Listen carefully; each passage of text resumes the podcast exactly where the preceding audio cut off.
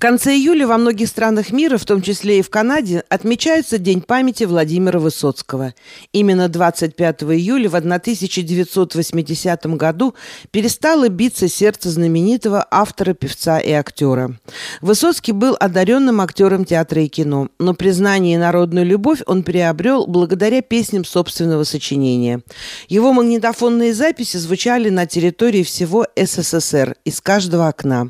Слова песен трагически трагических и шутливых находили отклик в душе каждого человека. Он во весь свой хриплый голос пел о том, о чем люди тайком шептались на кухнях. Официальные власти не приветствовали такое свободомыслие и всякими способами притесняли творчество Высоцкого. Но любовь народа к певцу нельзя было сдержать. В те дни в Москве проходила летняя Олимпиада, и власти страны боялись любых массовых волнений и сборищ. СМИ дружно промолчали о смерти певца, но в день похорон Высоцкого у театра на Таганке, где он работал, собрались десятки тысяч людей. Владимир Высоцкий трижды побывал в Канаде, записал в Монреале альбом своих песен, дал несколько концертов. Об этой странице его жизни в интервью на радио «Мегаполис Торонто» рассказал журналист, писатель и телеведущий Максим Кравчинский. 25 июля, соответственно, отмечается День памяти Владимира Высоцкого. И уже по традиции в эти дни вокруг этой даты, э, не всегда получается непосредственно 25-го это сделать, э, но вот в ближайшие даты мы в студии М проводим вечера памяти Владимира Семеновича. Когда отмечалось 40-летие со дня его ухода, был большой концерт, выступали барды из клуба «Тарантелла». Я выступал, рассказывал о том, как Владимир Высоцкий бывал в Канаде, и наш канал Ethnic Channel Group э, и ECG Production снимали этот вечер, и потом вот вышла программа на канале RTVI.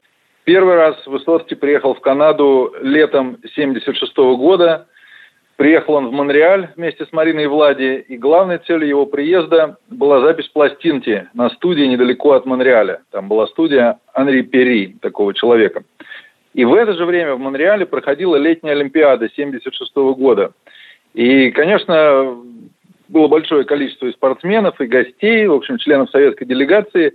И они тут же заметили Марину Владис Высоцким, где-то там возле достопримечательности или в магазинах. Лев Лещенко вспоминал, что простые люди, когда встречали Высоцкую и Влади, они просто выражали восторг необычайный. А э, официальные лица, чиновники всякие, когда узнали, что они там, они, в общем, шарахались от Высоцкого как от огня. И Лещенко же вспоминал, что они встретились с Высоцким в Олимпийской деревне, и Лев Валерьянович говорит ему, Володя, вот завтра концерт будет, может быть, ты тоже для ребят попоешь. А на что Высоцкий ответил, что он бы с удовольствием, но проблема в том, что он здесь находится как частное лицо без официального приглашения. Но тем не менее Высоцкому хотелось выступить. Он связался с руководителем нашей делегации по фамилии Павлов. И тот, э, конечно, в ужасе шарахнулся от него и никакого разрешения на выступление Высоцкого перед спортсменами не дал. Но, тем не менее, Высоцкий дал один концерт в Монреале тогда, летом 1976 года. Он в магазине встретил случайно э, членов нашей сборной по футболу Олега Блохина и Леонида Буряка. И они были знакомы еще по, ну, так сказать, они встречались раньше, была очень теплая встреча. И вечером пригласили и Блохина, и Буряка в дом, где они с Мариной Влади остановились. Это была подруга Марина Влади. И там состоялся такой небольшой концерт, который известен среди коллекционеров сейчас как запись для моих друзей, значит, Олега Блохина и Леонида Буряка. Но, как я уже сказал, главной целью первого приезда в Канаду была запись пластинки. И эта запись состоялась летом 1976 года. Э, одна из самых известных и самых успешных пластинок, она вышла потом во Франции – потому что там аудитория была больше, там Высоцкого лучше знали. И на этой пластинке, в частности, впервые была записана оркестровая версия песни «Прерванный полет», так же, как Марина Влади впоследствии назовет свою книгу воспоминаний. Но музыканты, где Высоцкий записывался, они очень тепло о нем отзывались, не только как о профессионале, но и как о человеке. В общем, он произвел на них впечатление открытостью своей, отношением к природе, что для канадцев было важно. Не так давно энтузиасты, вот собиратели наследия Высоцкого раскопали большую серию фотографий, сделанных на этой студии.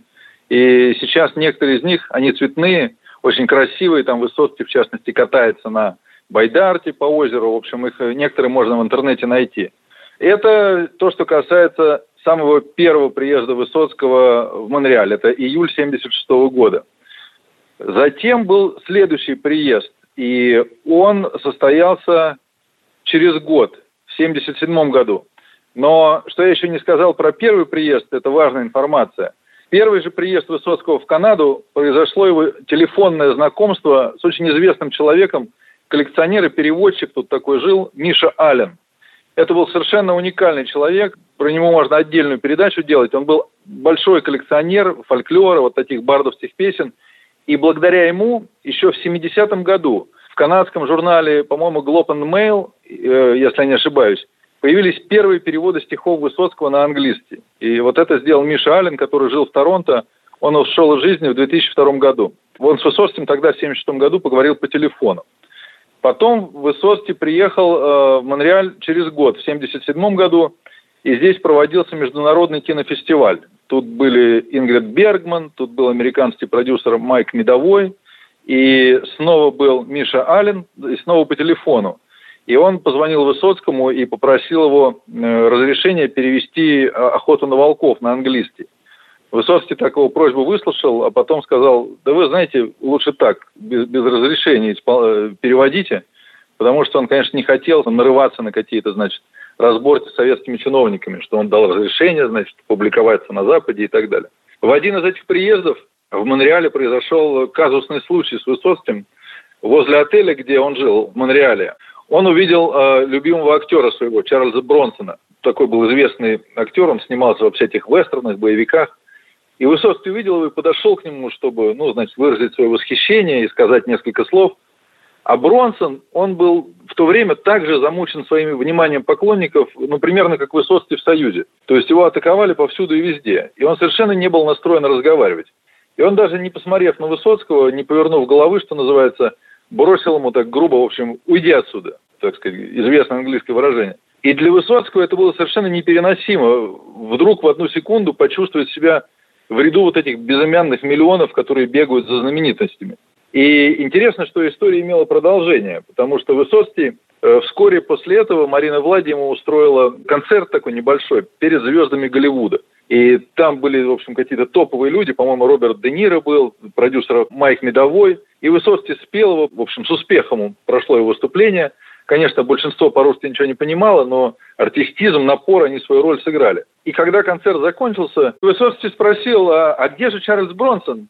На что организатор ответил ему, Чарльз, да он такой скучный человек, что мы его никогда никуда не зовем. И, в общем, этот ответ он Высоцкого, так сказать, примирил с реальностью, он рассмеялся, и обида была забыта. И, наконец, э, последний, самый главный и интересный для нас, живущих в Торонто, приезд Высоцкого состоялся в апреле 1979 года. До этого, в январе 1979 Высоцкий провел большую гастрольную поездку по Соединенным Штатам. И еще тогда был запланирован концерт в Торонто, но, в общем, он э, по разным причинам не получился. И Высоцкий вернулся специально в Канаду в апреле 1979 года. Здесь было запланировано несколько выступлений. Одно из них такое, как бы главное, официальное, в гостинице Inn on the Park в Носьорте. Сейчас ее уже не существует. На этом месте автосалон Toyota находится. Но когда-то это было такое, в общем, довольно престижный отель. Там, скажем, останавливался Андрей Громыко, когда приезжал с визитом э, в Канаду. И Высоцкий там жил, его там поселили, насколько я понимаю. И вот, так сказать, в актовом зале этой гостиницы был запланирован концерт. Но первый концерт состоялся такой, что называется, для узкого круга. Он состоялся в оздоровительном центре «Амбассадор». В общем, это русская баня. И она существует с 69 года, и до сих пор она на этом месте находится. Это пересечение Шепард и Батхерст, если я правильно адрес называю. И вот там состоялся первый концерт Высоцкого в Торонто 12 апреля 1979 года. И там собралось, может быть, человек 50. Высоцкий был, что называется, в ударе. Он много шутил, рассказывал, был совершенно раскован. И там собрались люди, некоторые из которых были знакомы с ним еще до эмиграции. И там был в числе приглашенных э, Юрий Шессон. Это сторожил русского Торонто. Он инженер по образованию, и он еще до эмиграции работал звукорежиссером. И он выступил звукорежиссером этого концерта. То есть он принес аппаратуру. Высоцкий нормально среагировал, потому что он его узнал. И вот благодаря тому, что Юрий Шетсон этот концерт записал, затем вышла пластинка, а уже в новейшее время вышел полный компакт-диск, практически с полной версией этого концерта в Торонто. Его совершенно нетрудно найти, он есть и на Ютьюбе, и, в общем, где угодно. Это 12 апреля. Через несколько дней состоялся концерт вот в отеле In on the Park. И там уже все было несколько сковано, потому что, как вспоминают, в первых рядах сидели люди из советского консульства, Некоторые, не скрываясь, так сказать, чуть ли не стенографировали выступление Высоцкого. Ему все это не нравилось, он был скован и, в общем, отработал так довольно протокольно это второй концерт. К сожалению, записи второго концерта не сохранилось. Кто-то говорит, что она велась, по другим утверждениям запись не велась. В общем, мы этого до сих пор не знаем. По крайней мере, она на данный момент не найдена. Также довольно мало фотографий существует э, вообще с приезда Высоцкого в Канаду очень мало их, хотя съемок велось гораздо больше. Может быть, кто-то послушает нашу программу и скажет, что у него в архиве эти съемки хранятся. А может быть, даже запись вот э, в «Амбассадор». Миша Аллен, уже упомянутый, он прилетел наконец-то из Монреаля, чтобы побывать на концерте Высоцкого. И они познакомились.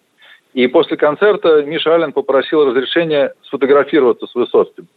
Высоцкий разрешил сфотографироваться, не отказал, но попросил опубликовать э, их совместную фотографию только после его смерти. И Ален удивился, он говорит, вы оставляете мне мало шансов, я старше на вас на 25 лет. Высоцкий так посмотрел на него, как вспоминают очевидцы, и грустно сказал, поэты в России долго не живут. И действительно, в общем, совсем скоро Высоцкого не стало. Как говорят, был запланирован еще один концерт Высоцкого в Монреале. Но Иммиграции тогда было мало, и хотя был снят зал, но концерт был отменен, потому что достаточное количество публики не набралось. И через несколько дней, в конце апреля это было, Высоцкий улетел в Москву. Улетал он так же, как и сейчас, э, прямых рейсов из Торонто не было, и он улетал из Монреаля. Ну и больше, соответственно, никогда он в Канаде не бывал. Это стало его последней поездкой на североамериканский континент. И относительно недавно в архиве литературы и искусства нашли четверостишье Высоцкого. Видимо, это начало незаконченной песни. Оно звучит так. «Благословенная Богом страна, так и не найденная Эльдорадо. Смеху подобно, да вот же она. Это Канада. Это Канада». Вот такая история о пребывании Высоцкого в Канаде, и мне хочется сказать, что весь мой рассказ, он, собственно говоря, построен на исследованиях моего доброго знакомого из Америки, известного коллекционера наследия Высоцкого, автора множества книг Марка Цибульского, а также на воспоминаниях знакомого Высоцкого и звукорежиссера концерта в Торонто Юрия Шетцена. Я им за это очень признателен. Максим, ну как вы думаете, вот в наше сегодняшнее время его творчество остается современным или нет? Или это все-таки вот эпоха Советского Союза, которая давно ушла? Вы знаете, иногда мне кажется, что какие-то его песни как бы остались в прошлом. Там очень много примет советской жизни. И когда я жил в Москве, преподавал в Академии управления, были молодые студенты. Они знали, конечно, это имя. Я не могу сказать, что они не знали его совсем. Но иногда они не знали его песен в первоисточнике. Слышали его в исполнении там Григория Лепса или Басты. И мне казалось, порой такие грустные мысли навевались, что вот э, Высоцкий – это осколок, как вы сказали, советского времени. И действительно у него в творчестве очень много примет такой советской жизни. И есть даже такие научные работы, песни Высоцкого, как «Зеркало советской жизни».